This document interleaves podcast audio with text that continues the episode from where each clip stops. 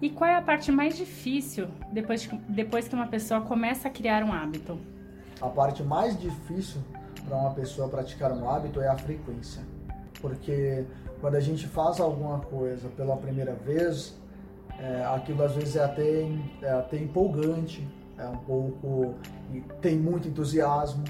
É, nesse momento, geralmente, a gente tem o apoio que é muito eficiente da motivação, mas a persistência, a prática, é a parte mais difícil para criar um hábito. A parte mais difícil é a consistência.